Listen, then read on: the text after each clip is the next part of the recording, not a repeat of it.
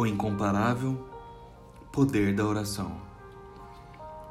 Sabemos que somos estimulados à oração pelo Espírito Santo e sabemos o que é orar em conformidade com o Espírito, mas geralmente não percebemos que o próprio Espírito Santo ora em nós com palavras inexprimíveis.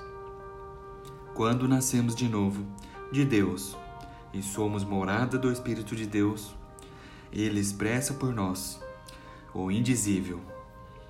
Ele, o Espírito Santo em você, segundo a vontade de Deus, é que Ele intercede pelos santos.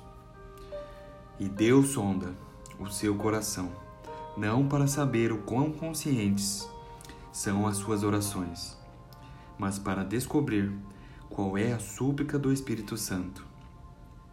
O Espírito de Deus usa o corpo de um cristão como um templo em que oferece as suas orações de intercessão. O vosso corpo é santuário do Espírito Santo. 1 Coríntios 6, 19.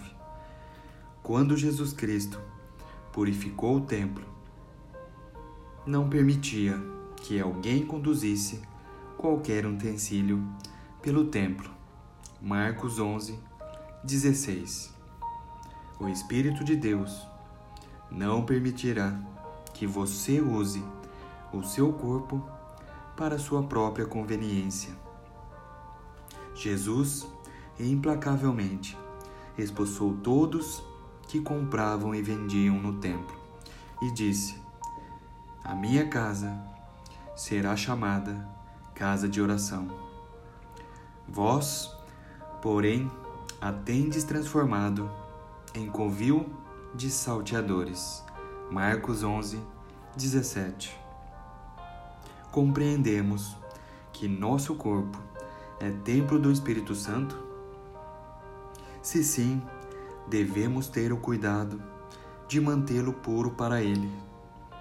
Precisamos lembrar que, apesar da nossa consciência ser apenas uma pequena parcela do nosso ser integral, deve ser considerada por nós como o templo do Espírito Santo.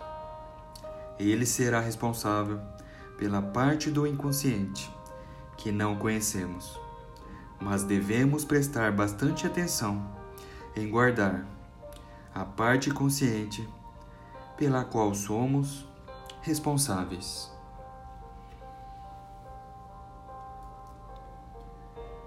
Da mesma forma, o Espírito nos ajuda em nossa fraqueza, pois não sabemos como orar, mas o próprio Espírito intercede por nós, com gemidos inexprimíveis. Romanos capítulo 8, versículo 26.